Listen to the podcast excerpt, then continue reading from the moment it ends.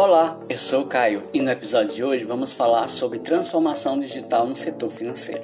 Navegar em tempestades é há muito tempo algo intrínseco ao trabalho dos gestores. Ainda assim, é possível que pouquíssimas pessoas tenham previsto o nível de dificuldades e incertezas que a pandemia do Covid-19 iria causar em 2020 e 2021. A questão é: para atravessar esse mar de mudanças e se preparar para a bonança do pós-tempestade, os diretores financeiros e suas equipes vão precisar se tornar mais para antecipar o que está por vir, agir de forma mais rápida e decisiva nas demandas dos clientes, reagir a tempo às mudanças do mercado e ameaças dos concorrentes. Não há outro caminho senão a transformação digital. Então, o que é a transformação digital?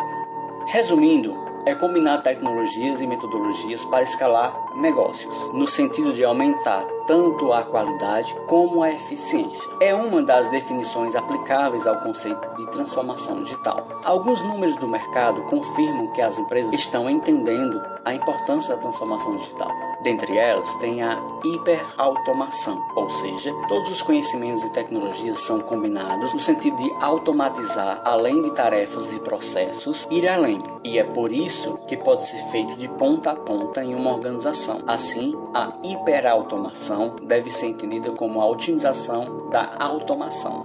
Os impactos Três quartos das empresas vão investir na automação e na inteligência artificial para potencializarem seus negócios. Um dos motivos é que as tecnologias estão mais acessíveis e há muito mais bases de dados disponíveis. A transformação digital pode beneficiar sua organização de diversas maneiras. Dentre elas, temos a geração de insights, a aceleração dos negócios, mais foco nas atividades humanas, novas formas de gerenciar finanças, e serviços mais simples e rápidos, atraindo mais clientes.